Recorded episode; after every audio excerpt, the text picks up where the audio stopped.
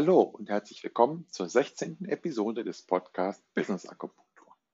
Kleine Nagelstiche für ein lebendiges und erfolgreiches Business. Schön, dass du wieder dabei bist.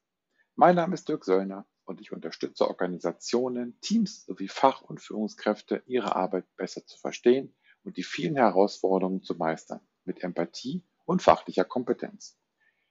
In der heutigen Episode erwartet dich das Thema Scrum Master, True Leader oder arme Sau. Ich spreche mit Roberto Riele über den Begriff True Leader im Vergleich auch zum Begriff Servant Leader.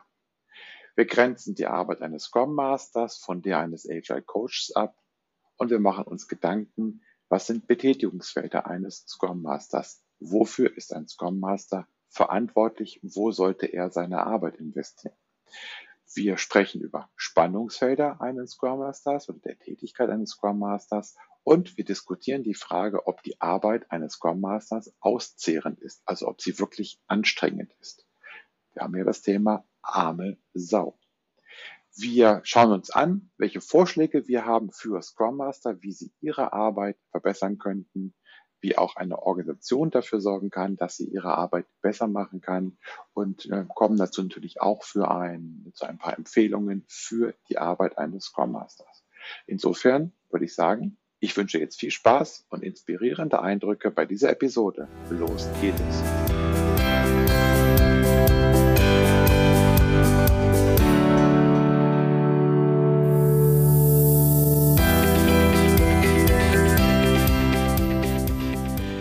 Herzlich willkommen zur 16. Episode des Podcasts Business Akupunktur mit dem Titel Scrum Master, True Leader oder arme Sau. Ich freue mich auf dieses Thema ganz besonders und auf meinen Gast Roberto Riele. Roberto hat Anfang der 2000er in Dresden Wirtschaftsinformatik studiert und war bereits als Student für ein mittelständisches Dresdner IT-Unternehmen tätig, das zum Telekom-Konzern gehört und später zu seiner beruflichen Heimat wurde. In dieser Organisation war er über mehrere Jahre in vielen sehr unterschiedlichen Rollen unterwegs und konnte das Unternehmen daher aus verschiedenen Perspektiven erleben. Als Mitarbeiter des Stabs der Geschäftsleitung hatte er den Blick aus dem Elfenbeinturm und als Anforderungsmanager die Mitarbeiterperspektive. Auch war er sowohl für Abteilungen tätig, die ihren Fokus auf der Entwicklung von Software hatten, als auch für Teams, die dafür sorgten, dass diese dann störungsfrei liefen. Folgerichtig beschäftigte er sich später als Business Developer und Consultant mit dem Thema, das diese beiden Welten verbindet, mit DevOps. Hallo Roberto, herzlich willkommen und vielen Dank für deine Zeit. Habe ich bei deiner Vorstellung irgendwas vergessen? Hallo Dirk, erstmal vielen Dank, dass ich überhaupt mit dabei sein kann. Also ich habe mich sehr gefreut über die Einladung und bin auch sehr dankbar ähm, für den Themenvorschlag. Den haben wir gemeinsam erarbeitet und freue mich jetzt drauf auf die nächste Zeit. Ähm, du hast nicht wirklich was vergessen, aber es gibt noch was, was ich dir nicht so richtig verraten hatte. Denn die Vorstellung, die ist, so würde ich sagen, ähm, eher aus der blauen Welt, also eher analytische Themen, die ich bearbeitet habe, ähm, ganz viele Sachen, die gut greifbar sind. Und ich merke aber, dass ich mich immer mehr in Richtung, für mich immer rote Welt entwickle, also eher emotionale Themen, schwer greifbar, die eher Menschenthemen, mit Menschenthemen zu tun haben. Und das ist auch so, glaube ich, was, ähm, was sich daran widerspiegelt, dass eben nach dem Thema DevOps bei mir auch das Agile und der Scrum Master Tätigkeit, dass das alles eine höhere Bedeutung bekommen hat und dass ich überhaupt in die Richtung gegangen bin.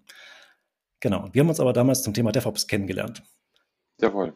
Und insofern finde ich es auch gut. Wahrscheinlich sind da unsere Entwicklungen, unsere persönlichen Entwicklungen relativ ähnlich. Vielleicht ein bisschen zeitversetzt, wie auch immer, aber so von, der, von dem allgemeinen Weg relativ ähnlich. Um, meinen Gästen stelle ich zum Einstieg immer die Frage, was hast du gedacht, als du zum ersten Mal den Titel Business Akupunktur dieses Podcast gehört hast? Das, also tatsächlich äh, Nadelstiche, das klang für mich eher so im, im, im Sinne von unangenehme Dinge ansprechen und so, so kleine Piekser geben. Aber im länger Nachdenken ist mir aufgefallen, dass es, also Akupunktur ist ja im Sinne von Heilung und soll ja im Prinzip tatsächlich nicht diese, dieses, ähm, also die Nadelstiche sind ja nicht im Vordergrund, sondern es hat ja tatsächlich in irgendeiner Art und Weise eine heilende Wirkung. Und ich mag, ähm, wenn es Begriffe gibt oder Bedeutungen gibt, die einfach mehr als einen Sinn haben. Und das ist das, was ich hier ähm, bei dem sehe und das, was ich auch mit dir verbinde. Sehr schön. Deswegen cool. sehr spannend, cool. ja. Ja. Vielen Dank bis hierher. Ähm, ich fange mal an mit einem kleinen ja, Disclaimer, mit einem kleinen Hinweis. Dieser Podcast soll ja kein Methoden- oder, oder irgendwie Framework-Podcast sein. Das habe ich auch in vielen Vor äh, äh, Folgen, in vielen Episoden schon mal erklärt. Jetzt haben wir im Titel dieser Episode etwas drinstehen, was ja definitiv auf ein Framework, nämlich auf Scrum hinweist. Also insofern ähm, genau. Roberto und ich haben im, im, Vorgespräch oder in einer Vorbereitung für das Thema haben wir uns so gut verstanden. Da bin ich mir sicher, dass wir beide darauf achten, dass es jetzt keine Scrum Episode hier wird, auch wenn wir eben über Inhalte von Scrum ähm, sprechen. Also insofern das so als kleiner Disclaimer.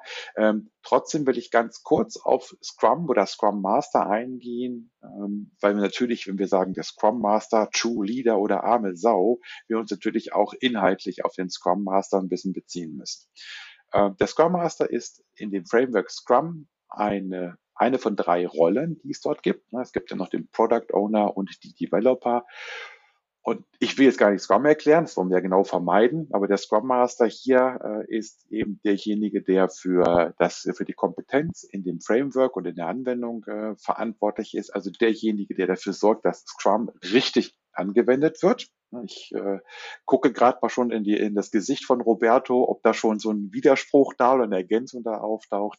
Also der ist eben für die Anwendung verantwortlich. Er ist verantwortlich dafür, dass die Developer störungsfrei und, ähm, und frei arbeiten können, dass sie also im Prinzip sich entsprechend persönlich entwickeln können, in der, in der, im Team entwickeln können. Und er ist dazu da, Hindernisse zu beseitigen. Und die Hindernisse äh, zu beseitigen, das ist früher im Scrum Guide als Servant Leader beschrieben worden, also in früheren Versionen vom Scrum Guide, das ist ja immer noch die Basis für Scrum, ist der Scrum Master als Servant Leader beschrieben worden. Mittlerweile in der letzten äh, Scrum Guide Version von 2020 wird ihm die True Leader Rolle äh, zugeschrieben. Ähm, Servant Leader ist nicht entfallen, aber wie gesagt, es ist einfach ein bisschen nochmal klar gemacht worden, dass der Scrum Master ein True Leader ist. Und insofern würde ich mal einfach mal sagen, äh, lass uns einsteigen, Roberto. Was ist denn überhaupt ein True Leader? Ach, spannend. Na, die tatsächlich habe ich dem Appen Scrum Master äh, die ganze Zeit immer den Servant Leader, also den dienenden, äh, also die, die dienende Führungsperson verbunden. Und das mit dem True Leader, das war tatsächlich, ist noch gar nicht so lange her, dass ich das wirklich mal ähm, bewusst wahrgenommen habe, dass es da eine Änderung gab im, im Scrum Guide. Und ich hatte auch rausgehört, dass es tatsächlich auch Gründe hat, weil dieses Dienende auch missbräuchlich verwendet wurde unter Umständen in der Definition, wie so ein Scrum Master eigentlich ähm, angesehen wird vom Team oder auch von Organisationen. Und um das ein bisschen zu verhindern, gab es, oder ein Grund wahrscheinlich, um das zu verhindern, war diese Umbenennung in True Leader. Aber, also wäre mal interessant, wie du das siehst, aber ich finde tatsächlich, ich finde es ein bisschen seltsam, weil man kann unter True Leader fast, also kann man nicht wirklich was verstehen. Also was ist ein True Leader? Und wenn man sich das anguckt, ähm, es gibt ja tatsächlich in den, wie du schon gesagt hast, mehrere Rollen. Also auch der, der Product Owner hat einen wesentlich höheren Einfluss darauf, was denn am Ende tatsächlich beim Team rauskommt, hat auch eine Führungsrolle. Und drumherum um so ein Scrum-Team gibt es definitiv auch weitere Führungsrollen. Und da ist dieses True Leader für mich schon fast ein bisschen missverständlich oder, oder müsste interpretiert werden. Und ich bin mir auch nicht sicher, wenn man Scrum Master fragt, wer sich da als True Leader fühlt. Wäre mir ja. interessant, wie du das so wahrgenommen ja. hast. Also ich nehme wahr, dass das, was du eben als Problematik von Servant Leader äh, angeführt hast, dass das auch sehe in den Unternehmen. Also es gibt Unternehmen, und das sind, glaube ich, gar nicht so wenige, die sehen den wirklich als Servant und jetzt ist die Pause, da ist gar kein Leader mit dabei, da ist der, der Diener, derjenige, den ich dann manchmal als Meetinghansel bezeichne. Also als Meetinghansel, der dafür sorgt, dass die Post-its da sind, also vor Corona, jetzt muss man ja keine Post-its mehr haben, aber der einfach dafür da ist, dass das Team sich gut fühlt, ja, der dafür sorgt, dass Kaffee gekocht wird, jetzt bin ich wieder ganz böse, aber das ist so die eine Sicht. Und deswegen finde ich persönlich diese Umbenennung gut, wenn man sie auch nutzt, um sich damit zu beschäftigen. Was bedeutet das. Und ähm, ich glaube, äh, wenn man sich, sich so ein bisschen umschaut, dass es, äh, das habe ich eben schon mal angedeutet, relativ wenig Unternehmen gibt, die, die diese Führungsrolle eines Scrum Masters, so wie ich sie sehe, ähm, nämlich wirklich als True Leader, die das zulassen, die das unterstützen. Weil äh, Scrum Master hier eben an der Stelle in den Teams beheimatet sind und äh, für die Teams etwas sorgen. Und die Veränderungskraft und die Potenziale und das Reinpieken in die Organisation, etwas zu verändern, das wird ihnen häufig nicht zugeordnet oder nicht zugesprochen. Und ähm, ich habe an einer Stelle mal gelesen, dass man mit diesem True Leader letzten Endes eigentlich auch sagt, dass ein Scrum Master auch eine organisatorisch zugeordnete Führungskraft sein kann. Das war ja bis dato äh, sozusagen ein großes Verbot. Also es kann nicht sein, dass eine Führungskraft Scrum Master ist. Ähm, und damit wollte man, das, das habe ich an einer Stelle gelesen, wie gesagt, so ein bisschen das Ganze öffnen und sagen, der Scrum Master ist eine Führungskraft und kann auch in einem, in einer klassischen Sichtweise eine Führungskraftrolle übernehmen. Und jetzt spiele ich den Ball zurück. Spannend. Also tatsächlich, so wie du es sagst, habe ich es noch nicht erlebt. Aber was ich immer wieder erlebe, es gibt ähm, bei Unternehmen, die sich agil aufstellen, und zwar auch wirklich als agile Organisation, immer wieder den Bedarf, Führung anders zu denken.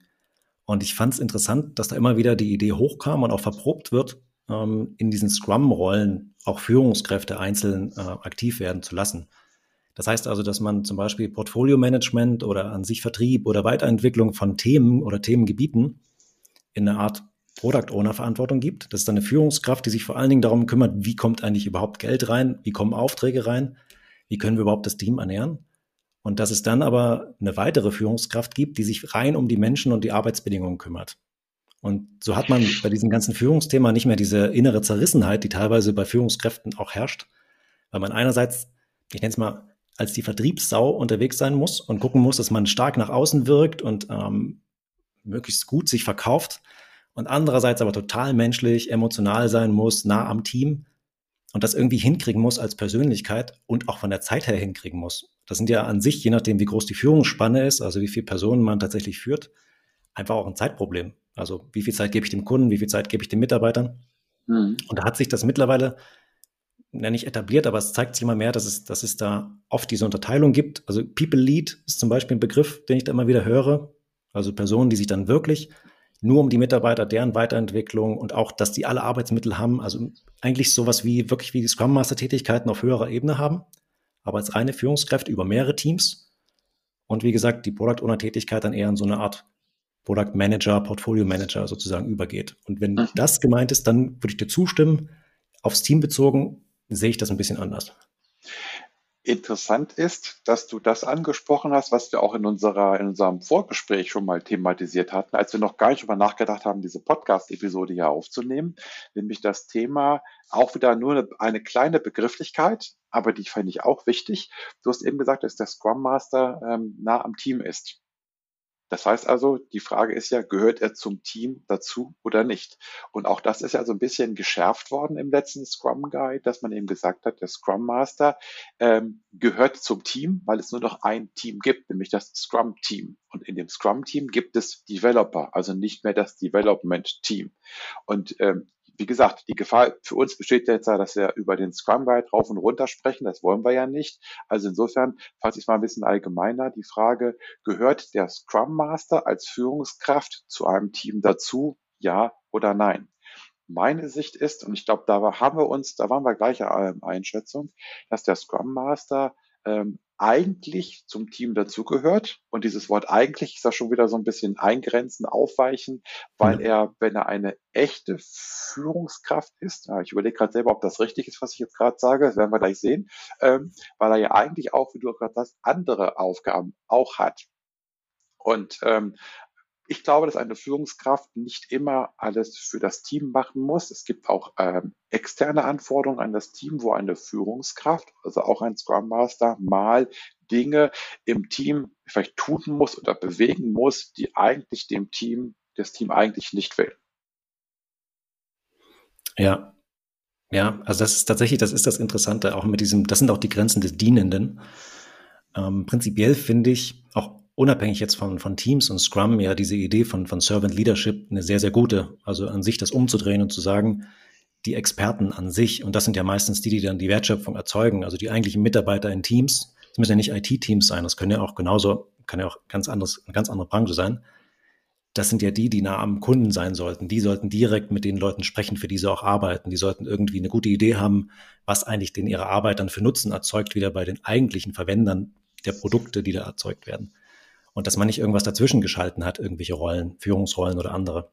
Mhm. Und dass man dann einfach sagt, nicht die Führungskraft steht ganz oben und vermittelt und gibt das dann als Pakete weiter. Und genauso kann man ja auch einen Projektleiter verstehen, sondern Man versucht einen möglichst direkten Austausch zu kriegen und dann als Führung sozusagen das so zu verstehen, dass die alles haben, was sie brauchen. Also von den Fähigkeiten her, heißt die richtigen Fortbildungen zu haben oder gecoacht zu werden, bis hin zu den entsprechenden Arbeitsmitteln, bis hin zur Kommunikation, bis hin zur Kapazität, also auch die Zeit zu haben, sich entsprechend einbringen zu können. Und das ist schon eine, eine, an sich schon eine hohe Anforderung. Und das ist das, was, ähm, was ich unter diesem Dienenden bei der, bei der Führung an sich verstehe. Und was ich auch, ähm, was ich tatsächlich auch gut finde. Und dann gibt es natürlich die Aspekte, wie du sagst, nicht immer sind die Teams auf der Leistungshöhe, wo sie eigentlich sein sollten. Und da müssen auch harte Entscheidungen getroffen werden. Also können Personen in den Teams bleiben? Müssen wir das ergänzen? Müssen wir austauschen? Auch Gehaltsverhandlungen sind da Themen. Da muss man überlegen, wie man die gut gestalten kann. Das ist auch nichts, wo man das, also wo das so ohne weiteres geht, wo das aus dem Team heraus funktioniert. Ja.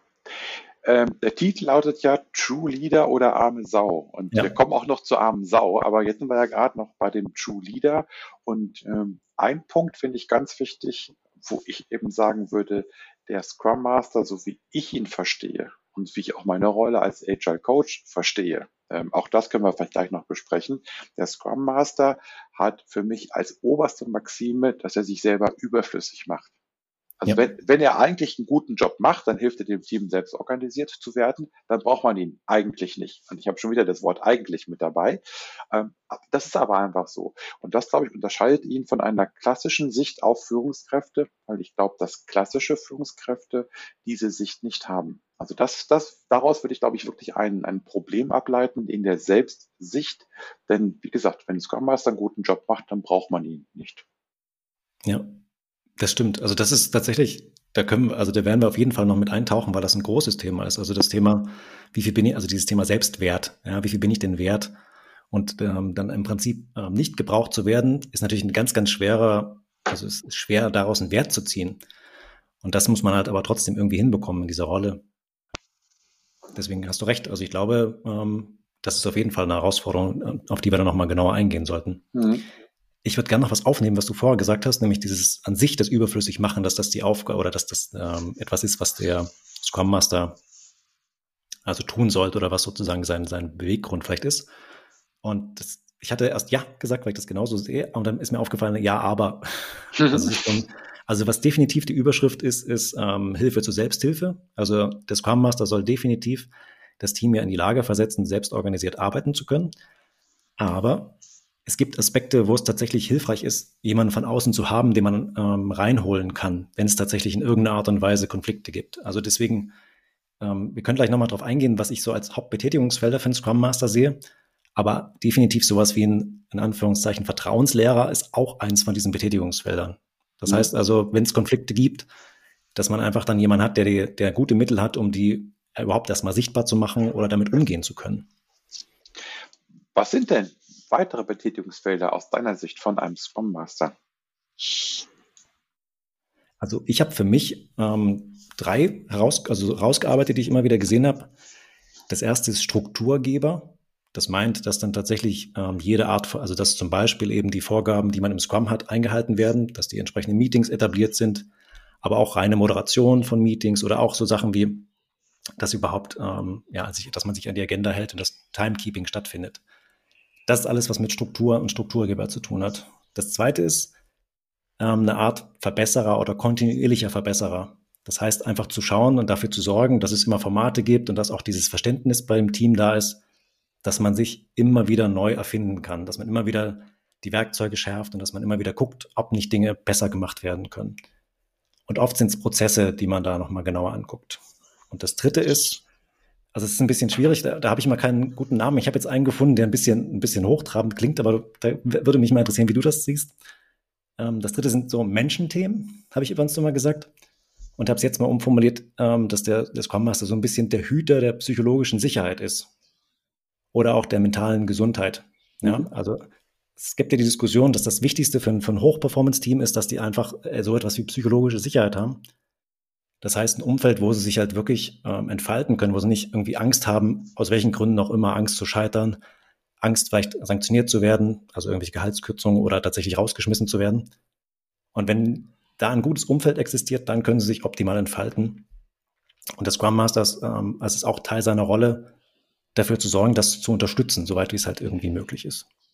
Genau. Und vielleicht noch abschließend, also diese drei Rollen, Strukturgeber, Prozessverbesserer oder an sich Verbesserer und Hüter der psychologischen Sicherheit, je nachdem, wie reif ein Team ist, wird die eine oder andere, das eine oder andere Betätigungsfeld wichtiger oder sozusagen nimmt mehr Aufmerksamkeit vom Scrum Master in Beschlag.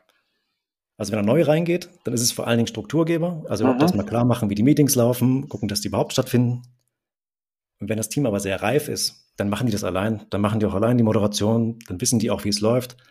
Dann haben sie auch die Meetings und nutzen die gut, die sowieso zur Prozessverbesserung da sind, also Stichwort Retrospektive. Aber eben dieses weiterhin das Team zusammenhalten und diese psychologische Sicherheit schaffen, das ist, glaube ich, was, was tatsächlich irgendwie auch bei sehr reifen Teams weiterhin notwendig ist oder wo es gut ist, jemanden zu haben, der da unterstützen kann. Mhm.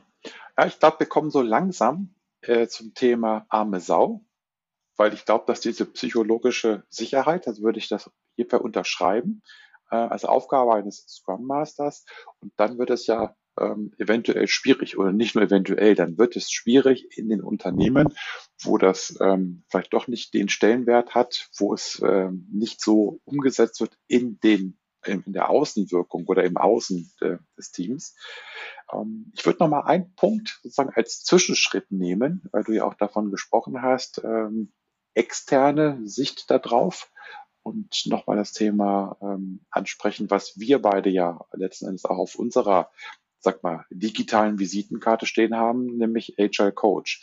Und ja. da glaube ich, ist ein ganz wichtiger Punkt, weil ich nämlich glaube, und habe ich bei dir auch so rausgehört, dass ein Agile Coach eigentlich kein, kein Coach ist im klassischen Sinne. Und du hast ja auch eine Coaching-Ausbildung gemacht. Ja. Also mein Verständnis von Coaching hat bei mir relativ früh zu der Erkenntnis geführt, Agile Coaches sind keine Coaches, sondern sind Agile Berater, weil sie den Auftrag haben, Agilität einzuführen, weil sie den Auftrag haben, Werkzeuge einzuführen im Rahmen dessen, was das Unternehmen ihnen vorgibt. Und ähm, das, glaube ich, ist etwas, was, was man auch dabei beachten sollte. Ein Scrum Master ist ähm, quasi in einer Teamrolle und ich sehe, wie gesagt, einen, Agile Coach als jemand, der fachlich und auch von der Lebenserfahrung her weiter ist. Natürlich kann ein Agile Coach auch als Scrum Master wirken. Aber eigentlich ist er so, wie gesagt, weiter.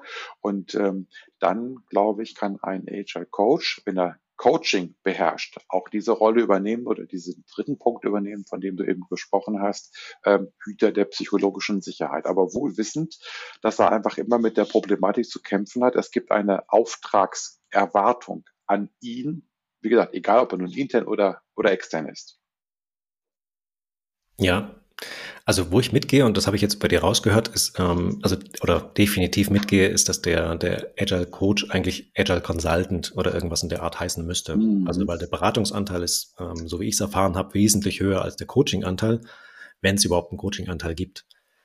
Und Coaching, da geht es ja vor allen Dingen darum, mit dem zu arbeiten, was da ist.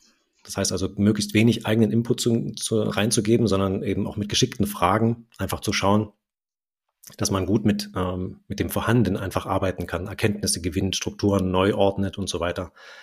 Und das ist ein Teil definitiv auch vom Agile Coach, aber aus meiner eigenen Erfahrung ist es tatsächlich eher beratende Tätigkeit.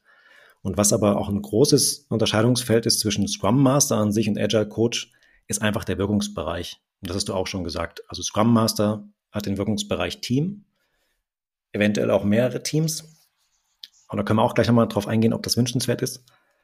Und der Agile Coach hat aber automatisch schon so diese Organisationsbrille. Also kümmert sich eher um Abteilungen oder gesamte Organisationen und versucht eben aus der Flughöhe dann zu gucken, wie man es optimieren kann. Also wie man über mehrere Teams vielleicht einen guten Weg findet oder wie man für die gesamte Organisation einen guten Weg findet und hat damit eine ganz andere, eine andere Sicht auf die Dinge, damit einen anderen Wirkungsbereich, aber natürlich auch unter Umständen eben nicht diese, dieses Detailwissen oder nicht die, die, kann nicht die Schmerzen mitbekommen, die vielleicht dann in den Teams tatsächlich herrschen und die eigentlich auch mit bei der Organisationsentwicklung bedacht werden müssten. Ja, gut, du hast jetzt angesprochen, Organisationsentwicklung. Da sind wir ja schon bei den Aufgaben eines Scrum Masters laut Scrum Guide.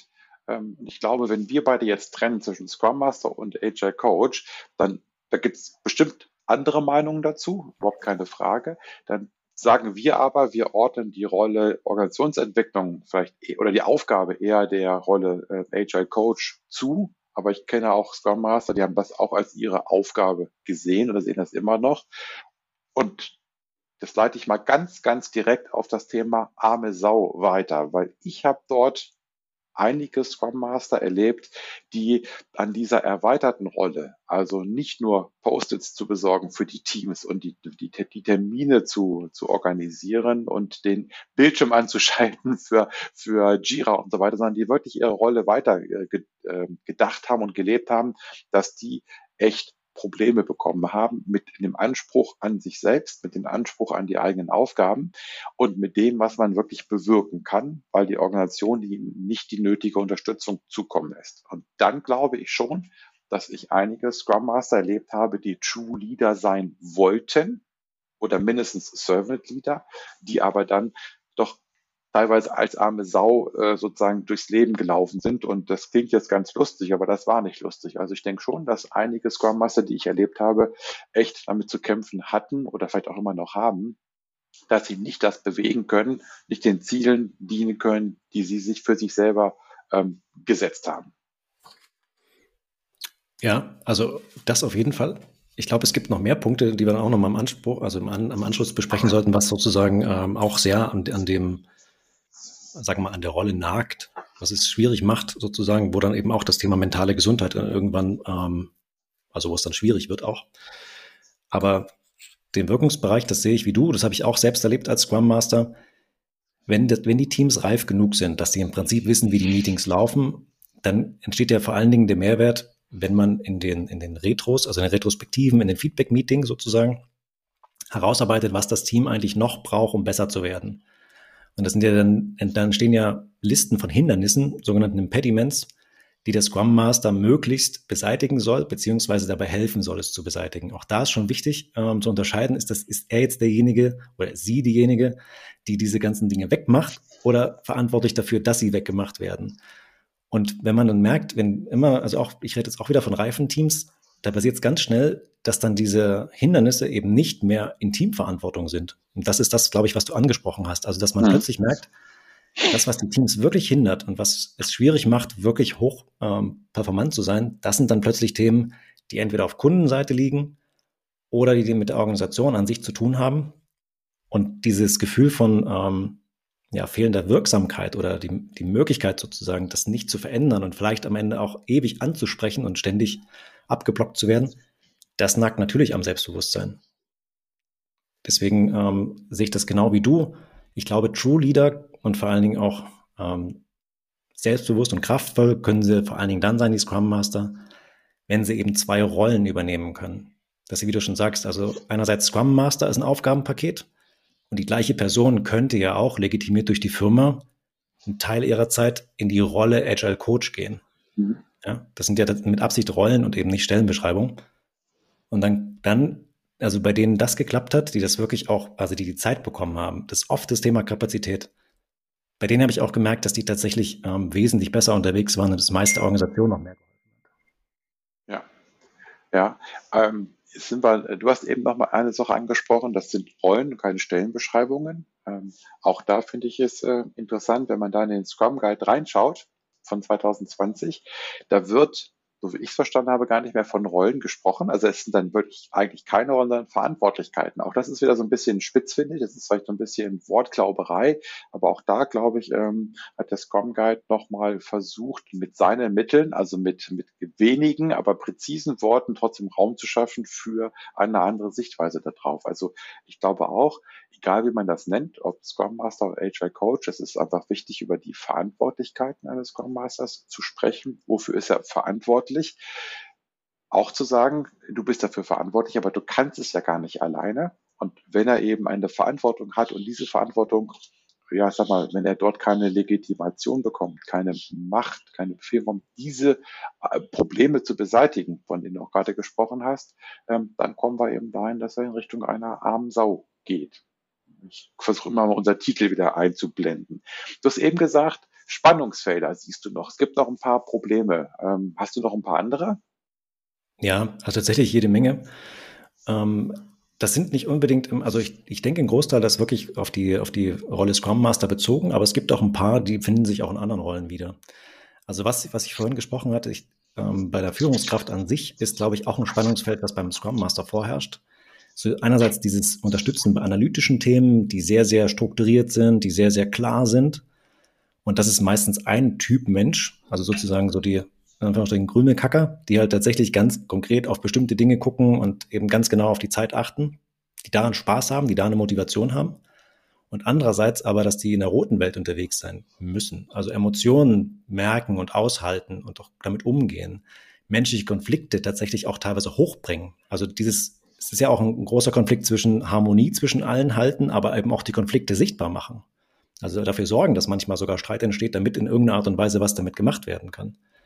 Und auch dieses, was wir als, als sehr hohen Anspruch an Coaches haben, dieses ähm, nicht Neutralität, sondern Allparteilichkeit. Also mhm. möglichst in alles sich reinversetzen können, also die Perspektiven von allen irgendwie einnehmen können, ist auch was, was, also da ist sehr viel Unschärfe drin und das ist natürlich ein Kontrast zu, wir machen das Meeting, das dauert so und so lange, das ist die Agenda und dann gehen wir durch, ja. Das sind zwei verschiedene Menschentypen unter Umständen und je nachdem, wie, wie, wie die Personen so drauf sind, kann das schon so ein bisschen, also kann das auch zerreißen. Und meistens habe ich erlebt, ähm, sind auch die, weil es eben viel um diese menschliche Komponente geht, sind es oft auch introvertierte Typen, die in diese Rolle gehen. Aber andererseits muss man natürlich zu einem gewissen Punkt sich auch nach außen zeigen wollen. Also gerade starke Moderation haben. Wie du schon gesagt hast, wenn irgendwelche Hindernisse kommen, das auch natürlich vor anderen Führungskräften oder vielleicht sogar bis hoch zum Vorstand oder Geschäftsleitung dann verteidigen und ganz anders dastehen. Das ist auch eine große äh, Energieleistung für jemanden, der normalerweise eher nach innen gerichtet ist und eben dafür aber gute Antennen hat, wie das Team zum Beispiel aufgestellt ist und eben Dinge ansprechen kann, die andere vielleicht nicht fühlen. Mhm. Genau, und ja. auch, dieses, auch dieses Thema ähm, Teamgesundheit, immer zu gucken, dass man, dass sozusagen, dass es allen gut geht, aber andererseits gibt es keinerlei Möglichkeiten, ähm, auf die, also dass, dass die eigenen Bedürfnisse mal eine Rolle spielen. Also mhm, das hat, ja. ich, hab, ich hatte das mal gehört, also auch bei, bei Scrum Master, mit denen ich, ähm, also ich habe das Glück, dass ich auch Coach für andere Scrum Master sein kann.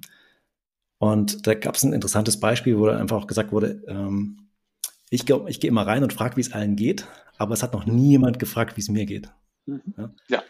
Es sind so Kleinigkeiten, aber das ist symptomatisch, wo man einfach merkt, ähm, da reißt sich jemand unter Umständen ähm, auf für, äh, von der Aufgabe und muss aber ja irgendwie sich wieder aufladen. Also muss ja irgendwas zurückkommen.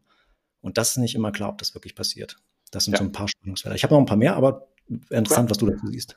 Ja, also das finde ich sehr schön, was du gerade gesagt hast als Beispiel. Und ich habe ja vorhin gesagt, dass ich aus meiner Erfahrung heraus eben auch ähm, festgestellt habe oder einen Blick dafür gewonnen habe, wie sieht ein Unternehmen die Rolle des Scrum Masters? Und wenn ein Unternehmen diese Rolle wirklich durchdrungen hat, dann sorgt sie mindestens dafür, dass so, dass da mal ein bisschen Unterstützung da ist. Natürlich, wenn die Teams das nicht fragen, dann fragen die Teams das nicht. Aber dass zumindestens Austausch geschaffen wird, dass Zeit geschaffen wird, dass Raum geschaffen wird, dass der Scrum Master oder die Scrum Master sich mit anderen austauschen können. Also natürlich gibt es genug Scrum Gatherings und, und Scrum Tische und, und Scrum Barcamps und so weiter.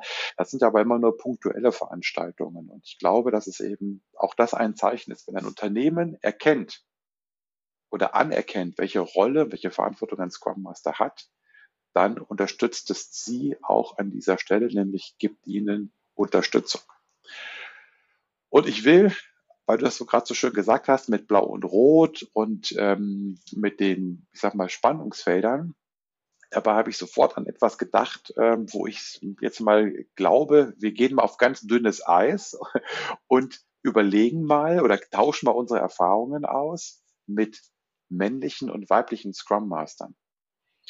Ich habe die Erfahrung gemacht, dass ich ähm, in der Anfangsphase als ähm, Agile Coach an ganz vielen Firmen einen überwiegenden Frauenanteil hatte bei Scrum Mastern.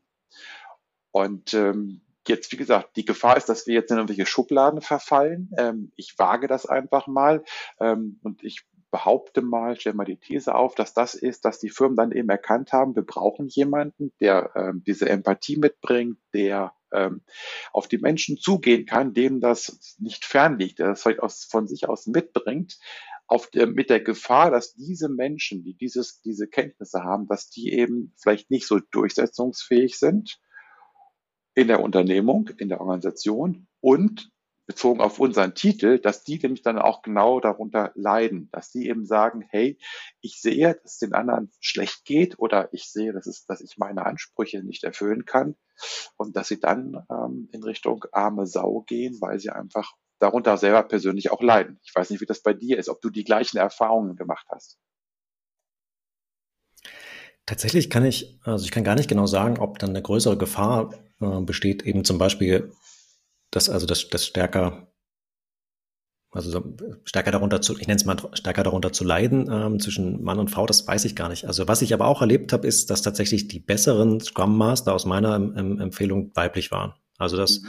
einfach, weil da sind wir sehr auf der Klischee-Ebene unterwegs, definitiv, da hast du recht. Ähm, aber ich habe oft erlebt, dass tatsächlich dieses Thema Perspektivwechsel, Empathie, Intuition, dass das einfach ähm, bei Frauen öfter zu sehen war. Sagen wir es einfach so. Und das liegt aber bei mir, glaube ich, oft äh, oder könnte bei mir daran liegen, dass ich in der IT-Branche ja ähm, groß geworden bin.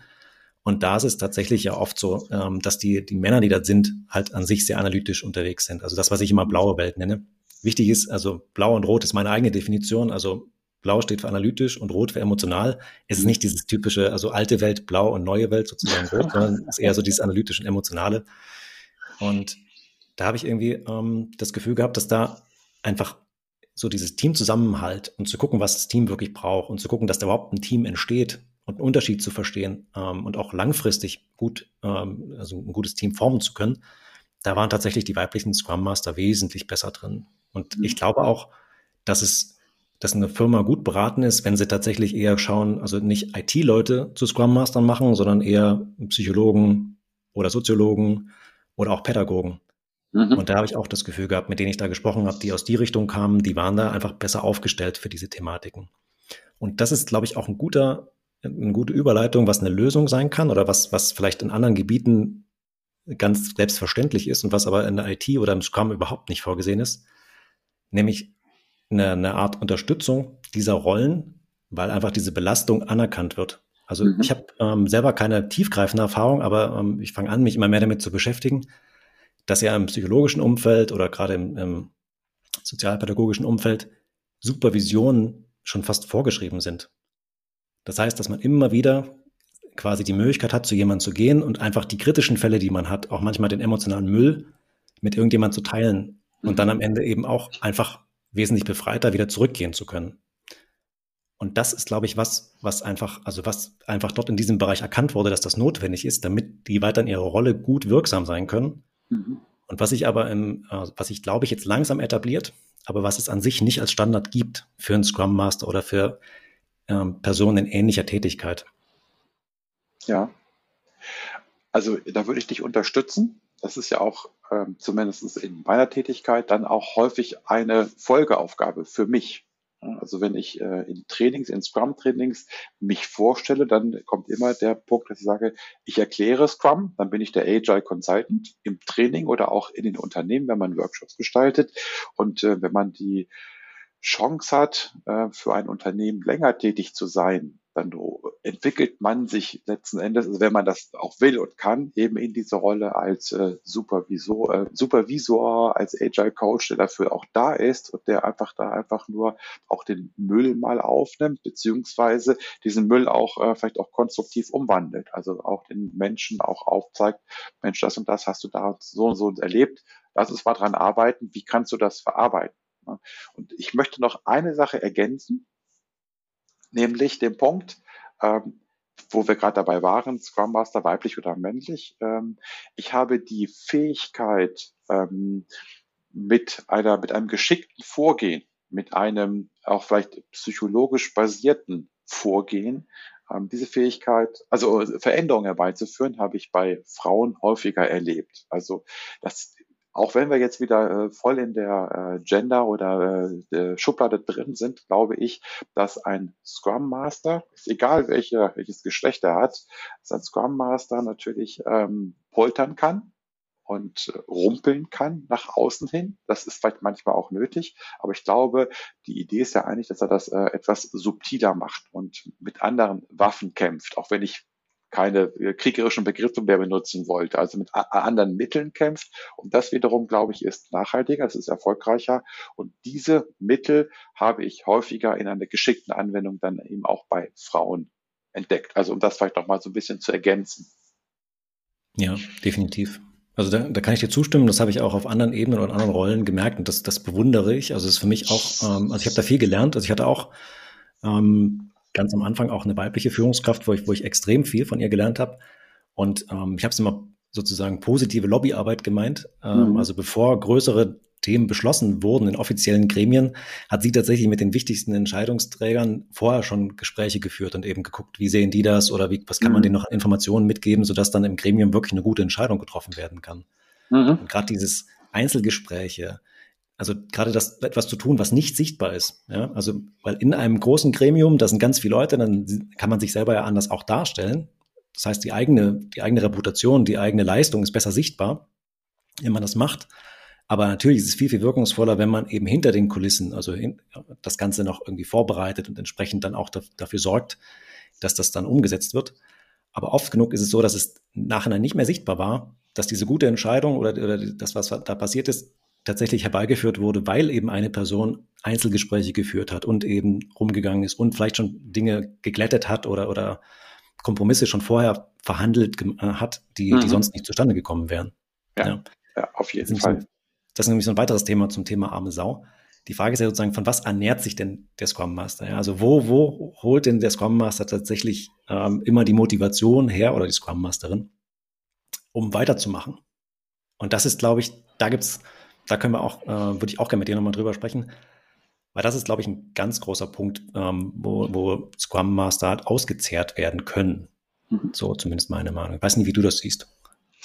Ähm, ja, ich würde gerne nur ganz kurz was ergänzen und dann würde ich ja. den Ball mit dem Auszehren wieder an dich zurückgeben. Da hast du ja vielleicht noch ein paar, aus deiner Arbeit heraus ein paar Tipps.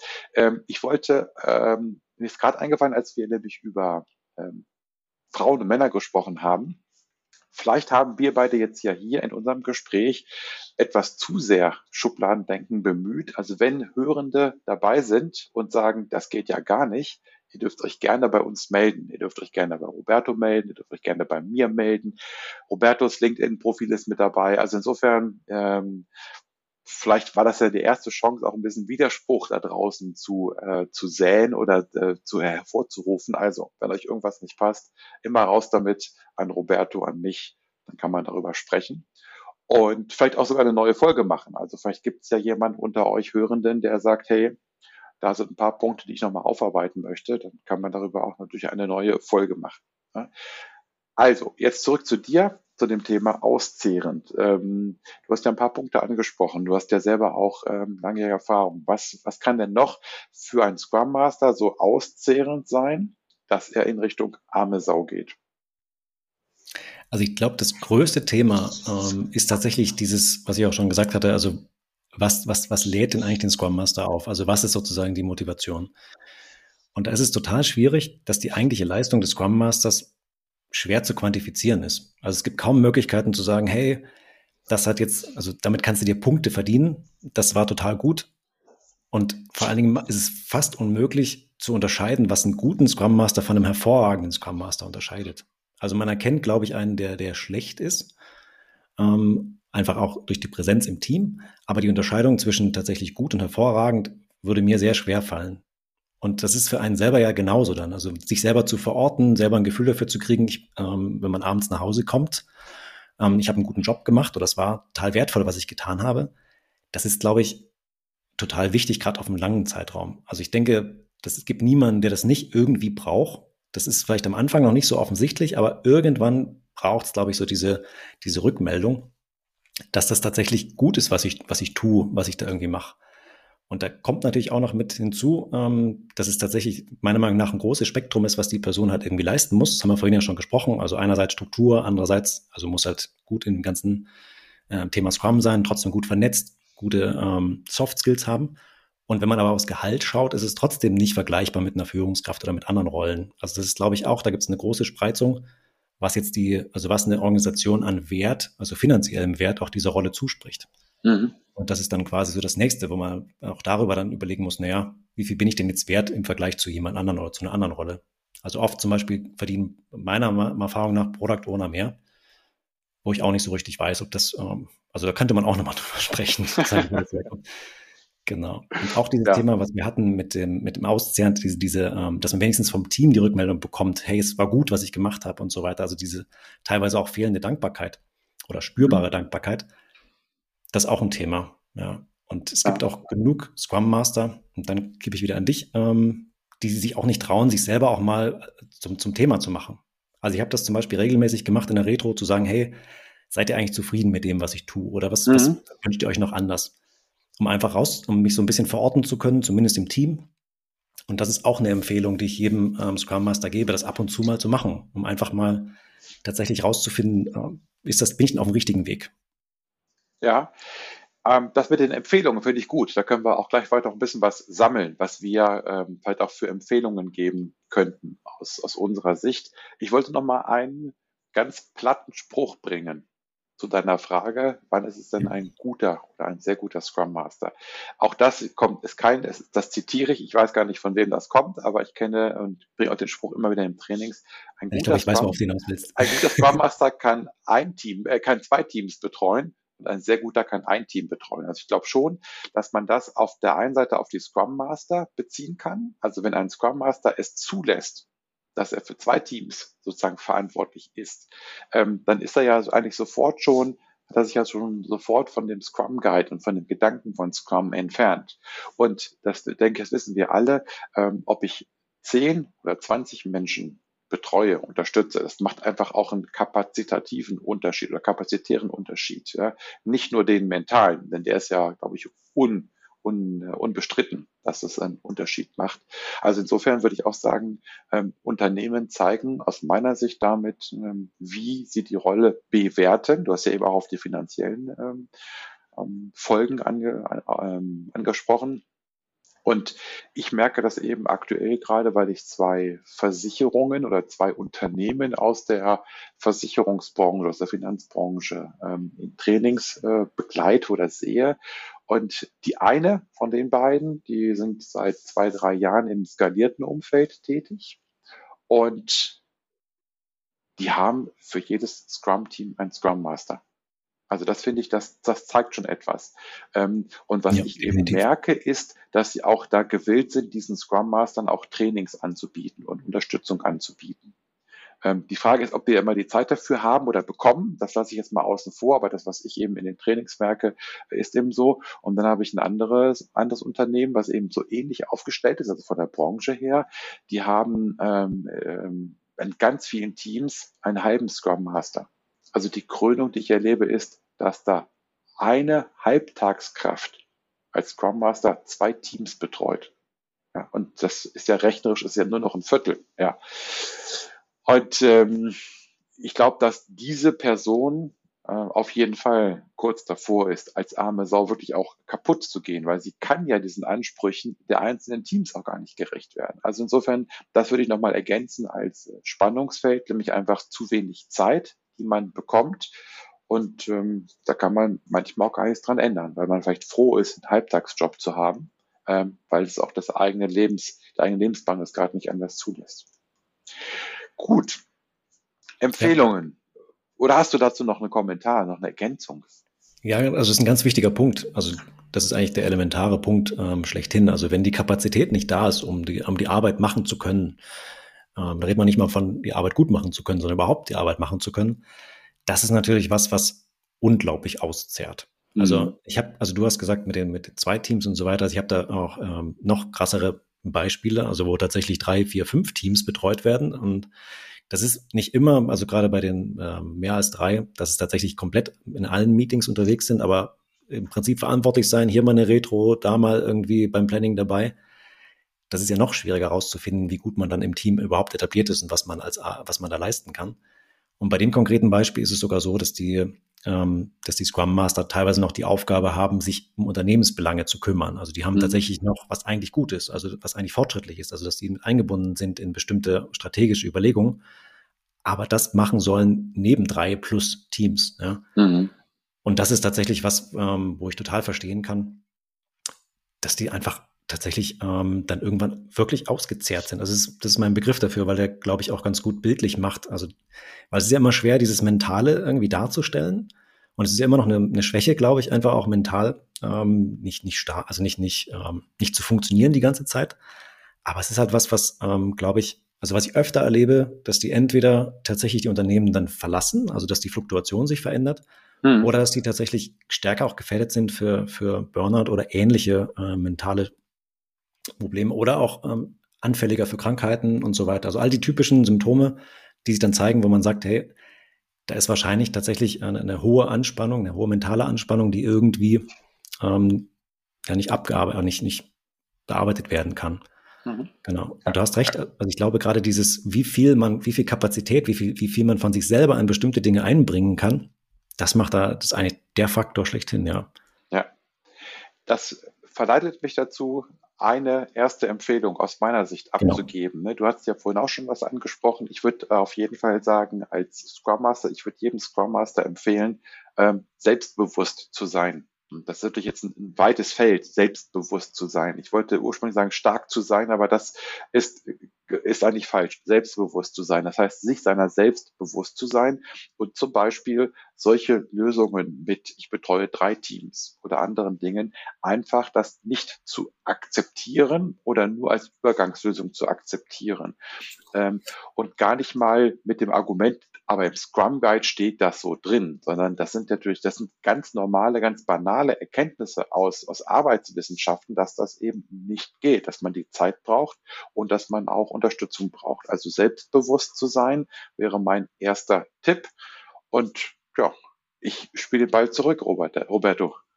Ja, ähm, genau, also das, das ist ja das Interessante. Ich nehme das nochmal kurz auf und danach dann sozusagen einen weiteren Tipp, aber ähm, dass ja die Scrum Master gerade dafür verantwortlich sind, realistisch, also dem das Team zu helfen, realistisch die Aufgaben zu planen. Das ist ja eine Hauptaufgabe. Das habe ich auch mhm. erlebt. Das ist die größte Herausforderung gerade am Anfang, dass man sich überlegt, wie viel Kapazität, wie viele Möglichkeiten habe ich denn als Team und dann eben entsprechend die Aufgaben zu planen und sich nicht zu überplanen, was auch immer wieder passiert. Und das muss man dem, dem Scrum Master ja auch zugestehen, dass er mhm. tatsächlich ein gutes Gefühl, und das ist auch ein Teil von diesem Selbst, also ich habe einen sperrigen Begriff mal gehört, auch Selbstbewusstheit also mhm. Self-Awareness. Mhm. Also im Deutschen nutzt man das nicht so, aber so ein gutes Gefühl dafür zu haben, was ist meine Kapazität, was ist meine Grenze, wie viel kann ich leisten, das ist ja auch von Mensch zu Mensch unterschiedlich.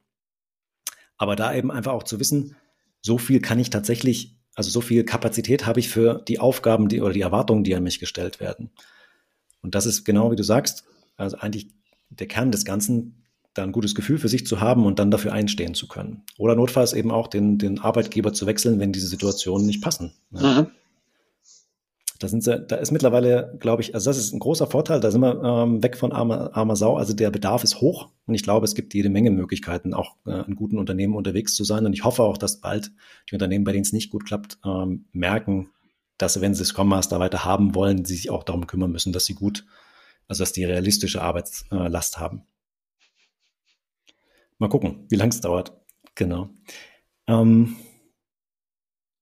genau, also was ich auch noch als Tipp habe, das hat wir auch schon ein bisschen besprochen, dass eben auch diese Anforderung, ähm, sich über das Team hinaus in irgendeiner Art und Weise im Unternehmen zu engagieren, dass das genauso vereinbart wird. Also dass man genau klärt, okay, das ist eben auch Teil deiner Arbeit, das erwarten wir von dir und dafür bekommst du so und so viel Zeit in der Woche oder im Monat oder so und so viel, die wir dir zugestehen bedeutet eben, dass du deshalb weniger in, in, in dem Team machen kannst oder eben tatsächlich keine zwei Teams mehr unterstützen kannst. Gut, Tipp von mir. Transparenz schaffen. Also ein Standardspruch in der agilen äh, Welt, Transparenz schaffen. Aber ich, äh, ich versuche immer wieder auf die Bedeutung vom Impediment Backlog hinzuweisen und verstehe auch nicht, warum das nicht ähm, im Scrum Guide auch noch stärker betont wird.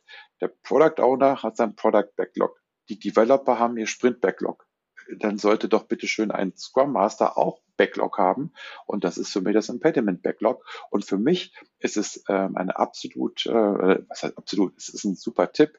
Und ich erlebe immer dann, wenn die Scrum Master das umsetzen können, diesen Tipp, der gleich kommt, dass es dann ihnen besser geht, nämlich dieses Backlog öffentlich aufzuhängen Natürlich kann man nicht reinschreiben, hier Kollege sowieso hat gerade persönliche Probleme, das ist klar. Und sich dann mit den Führungskräften, mit, dem, mit der eigenen Führungskraft, mit dem Management vor diesem Backlog auch zu treffen, einmal in der Woche an dem Backlog zu erklären, woran arbeitet man gerade und wo braucht man auch Unterstützung. Also das hat jetzt äh, vielleicht nicht was mit Supervision zu tun, aber zumindest ist es auch eine erste Chance von dem, was ich erlebe, was in meiner Arbeit als Scrum Master auch mich behindert persönlich, ähm, dass ich das sozusagen weitergebe und über diesen Weg eigentlich auch Unterstützung einfordere und das auch über dieses Board eben dann transparent mache. Ja, sehr guter Tipp. Und was ich sogar noch kenne, das ist dann gefühlt Stufe 2, das macht ihr wahrscheinlich auch, ähm, dass man dann auch diese Impediments im Sprint einplant. Also dass man tatsächlich sagt, das kostet ja Zeit, sich darum zu kümmern. Und darum mhm. kümmern kann auch einfach nur sein, mit Leuten drüber sprechen oder einfach zu gucken, dass man bei, bei dem Thema vorankommt und dass man einfach sichtbar macht, ähm, das ist sozusagen mein Beitrag während des Sprints, also mein Beitrag als Scrum Master und das entsprechend einplant und damit eben auch klar macht, wenn ich das jetzt tue, fällt halt eventuell eine Sache schmaler aus oder kann ich halt eben nicht mehr ähm, vielleicht in diesem Sprint so aktiv bei euch sein oder noch eine ganz ähm, eine, eine Retrospektive machen, die halt besonders vorbereitet ist, sondern dann habe ich halt diese Aufgabe und dann hat das natürlich auch Implikationen. Ja. Und das war eigentlich auch ganz gut. Auch für das Abhaken können, das Mentale sozusagen. Ja, Impediment. stimmt. stimmt ja. Äh, Definition auf dann, also äh, habe ich jetzt fertiggestellt. Ja. Genau, ja, genau, ja. definitiv. Also das ist auf jeden Fall was, was auch gut geklappt hat. Und es, also hat auch viel Symbolcharakter, definitiv, mhm. aber hilft auch an sich bei der Kapazitätsplanung. Genau, was ich auch schon angesprochen hatte und was ich ganz wichtig finde, ist, äh, ich habe es mal Maßnahmen zur Mentalhygiene genannt. Ja. Ein bisschen hochtrabend, aber wir haben es wir haben's ja gehabt. Ähm, das heißt also, du hast es auch schon gesagt, es muss eine Möglichkeit geben, dass der, dass der Scrum Master auch so ein bisschen aus seiner Einsamkeit rauskommt und die Möglichkeit hat, mit anderen sich auszutauschen und auch zu reflektieren, eben mitzubekommen, ist das jetzt vielleicht ein Thema, was, was alle anderen genauso sehen? Also ist das eher ein, vielleicht sogar was, was in der Organisation, also im System ist? Oder ist das was, wo ich irgendwie ein Problem habe, ähm, wo ich vielleicht irgendwas anders machen kann? Und im Bestfall ähm, auch einen Tipp zu bekommen, wenn es etwas ist, was individuell ist, was ich denn anders machen kann. Also was kann ich tun? Wie, wie kann ich damit umgehen? Habt ihr vielleicht eine Möglichkeit? Und da gibt es ja so Formate, also wenn man eben nicht ausgebildeter Supervisor ist, aber sowas wie kollegiale Fallberatung oder, ähm, weiß nicht, das kennst, Reflecting Team, das geht so in die mhm. Richtung. Das sind halt ähm, sehr einfache und leichtgewichtige Methoden, die aber gut helfen, um Feedback zu bekommen und teilweise sich einfach auch zu verorten. Also manchmal hilft es einfach über, die, über den gleichen Mist gemeinsam zu meckern, um dann tatsächlich einfach, ist auch eine Art von, von Mentalhygiene, mhm. um sich zu verbinden und zu sagen, okay, also ich bin nicht der Einzige, der es so sieht, sondern ist halt für alle so und jetzt müssen wir einen Weg damit finden, damit klarzukommen. Also entweder akzeptieren es oder wir nutzen unsere gemeinsame Kraft, um da was zu ändern. Ja. Also ähm, passt sehr gut. Ich würde jetzt deinen letzten Punkt mit der ähm, mentalen Hygiene, aber auch den Punkt Selbstbewusstsein nochmal aufgreifen ähm, und auch den Austausch, den du ja auch angesprochen hast mit der Supervision und würde auch als einen Tipp geben wollen, sich als Coach ausbilden zu lassen systemischer Coach, wie auch immer. Also äh, und da auch Zeit zu investieren, sich einen guten Anbieter rauszusuchen. Also nicht irgendein, der, ich sage es mal ganz böse, gerade von der Uni gekommen ist und jetzt Coach ist, sondern jemand, der wirklich auch mit Berufs- und Lebenserfahrung punkten kann ähm, und dass man da mal erlernt, was echtes Coaching ist. Also man sieht es nicht, das echte Coaching setze ich jetzt in Anführungsstrichen. Es ist nicht abwertend gemeint, aber dass man auch sieht, was bedeutet es eigentlich, Menschen zu coachen und wo ist der Unterschied zum agilen Coaching? Und ich glaube, dass das auch ähm, Menschen weiterbringt, sowieso in ihrer persönlichen Entwicklung und dass das für Scrum Master unheimlich wichtig ist, weil sie dann eben auch merken, was ist in ihrer Arbeit reines Methoden- und Werkzeugwissen. Also ich muss ein Backlog führen oder Product Backlog oder wie auch immer. Ähm, ein Meeting darf nur 15 Minuten dauern, ein Daily oder so. Ähm, was kommt dazu an Arbeit mit den Menschen? Das, was du ähm, ja auch immer wieder betont hast, Roberto. Ja, das stimmt. Sehr guter Hinweis. Also es war für mich schon so naheliegend und ich habe es auch oft erlebt, oder nicht oft, aber ich erlebe es immer wieder, dass das tatsächlich der logische nächste Entwicklungsschritt ist für viele Scrum Master, da wirklich in eine, eine gute Coaching-Ausbildung zu gehen. Ja, das ist nicht günstig, aber es, es, lohnt sich auch fürs Unternehmen definitiv. Also das ist ein sehr, sehr guter Tipp. Äh, wo wir beim Thema Fortbildung sind oder, oder persönliche Weiterentwicklung, was auch immer ein gutes Thema ist, ist alles, was mit, mit, mit Konfliktbewältigung zu tun hat. Also sich da wirklich auch nochmal Methoden anzueignen, um, um da einfach auch gut vorbereitet zu sein und reingehen zu können, also bis hin zur Mediation. Das ist auch alles was, was gut hilft. Und was auch unterschätzt wird, ist ähm, einfach dieses, diese indirekte Führung, also la auch laterale Führung und so weiter. Also wie schaffe ich es tatsächlich auch ähm, andere Personen gut dahin zu bekommen, dass sie das tun, was gemacht werden muss, ohne dass ich Disziplin mit, mit irgendwas drohen kann. Also in einem mhm. alten Szenario. Also ohne disziplinarische, ähm, also ohne disziplinarischer Vorgesetzter zu sein, trotzdem führen zu können, ist eine Herausforderung, gerade auch für introvertierte Personen. Und sich da aber nochmal unterstützen zu lassen und da in Schulungen zu gehen und so weiter, gibt es gute Sachen. Ähm, das ist auch ein weiterer Tipp. Sehr schön. Ich habe keine Tipps mehr.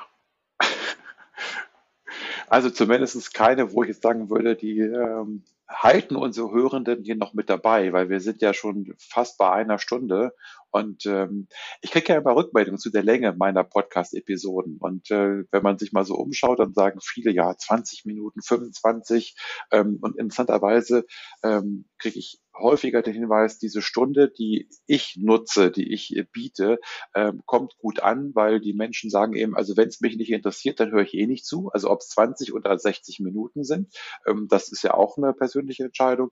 Aber wenn mir das gefällt, wenn mich das Thema fesselt, dann höre ich es eben auch vielleicht dreimal 20 Minuten, weil meine S-Bahn, U-Bahn oder wie auch immer 20 Minuten sind oder meine Hunderunde oder mein Jogginglauf, wie auch immer. Also insofern äh, mit Blick auf die Uhr habe ich jetzt keine Tipps mehr. Und meine Abschlussfrage ist ja immer an meine Gäste, ob du als Gast, also du, Roberto, hast du noch irgendetwas, was du jetzt noch ergänzen würdest, was du ähm, gerne sagen würdest, auch mit Blick auf diese letzten ähm, 60 Minuten, auf unser Gespräch hier?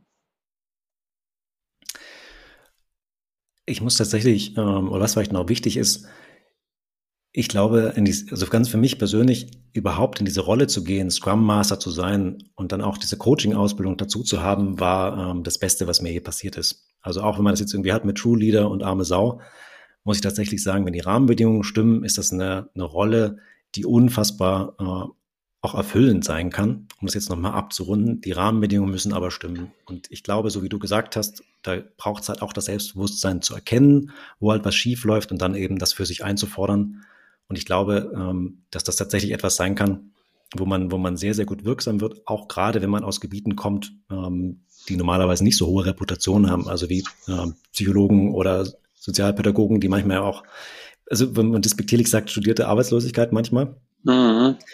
die, sind, die haben ja ein wunderbares Betätigungsfeld und sind, also die meisten, die ich gesehen habe, sind unglaublich aufgeblüht und haben ja auch sehr, sehr wirksame Tätigkeiten machen können. Also obwohl wir jetzt quasi viele negative Sachen besprochen haben, wollte ich jetzt nochmal Werbung machen, tatsächlich mhm. für diese Rolle und diese Art zu arbeiten. Also für mich persönlich war es tatsächlich eine, eine, eine sehr, sehr wichtige und gute Entscheidung, in die Richtung zu gehen. Super, dann danke ich dir für deine Zeit und ähm, würde jetzt mal sagen, auch als Abschluss, das war jetzt die 16. Episode. Ich freue mich auf deine Fragen und dein Feedback. Das haben wir ja auch ähm, im Podcast äh, eingefordert und darum gebeten. Und du kannst mir Kommentare unter die Episode schreiben. Den Link dazu findest du auf dem Blog mit den Podcast-Episoden. Das kommt auch in die Show Notes rein. Und vielleicht hast du ja auch Fragen oder Ergänzungen, die ich klären kann, dass wir daraus eine neue Episode machen. Ganz wie der Untertitel verspricht. Kleine Nadelstiche für ein lebendiges und erfolgreiches Business.